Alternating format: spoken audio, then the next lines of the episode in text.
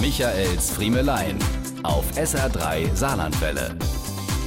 Ich würd so gerne Asterix mögen, die alten Bände hüten, dem neuen Heft entgegenfiebern, in Konversationen schlagfertig mit Asterix-Zitaten kontern, aber es funktioniert einfach nicht. Obwohl all die Leute, die ich cool finde, Fans des kleinen Galliers sind, es geht nicht an mich. Ich hab's wirklich versucht. Ich find's nicht lustig. Und viel schlimmer noch, ich erkenne diesen intelligenten Esprit nicht, der sich dadurch auf der berühmten zweiten Ebene abspielt. Und den zu erkennen doch intelligente Menschen auszeichnet, das fuchst mich am meisten meisten. Genauso geht's mir mit Tee. Wie gerne würd ich gerne Tee trinken. Wer Tee trinkt, der hat Stil. Ich mag England, bin oft bei den Friesen. Menschen, die ich mag, mögen Tee. Dann gibt's doch so schönes Teegeschirr. Ich habe sogar schon welches gekauft, ohne dass es bisher mehr als einmal zum Einsatz gekommen wäre. Aber es sieht alleine im Schrank schon toll aus.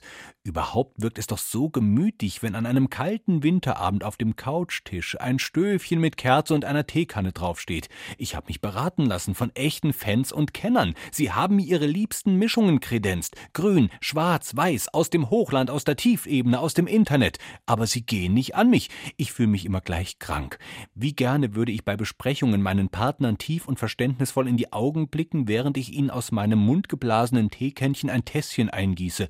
Das ist ja eine klassische Begleiterscheinung auf dem Weg zum Erfolg, aber es deutet alles darauf hin, dass ich auch weiterhin jede Woche bei einer Tasse Kaffee eine frische Glosse abliefern muss. So denn.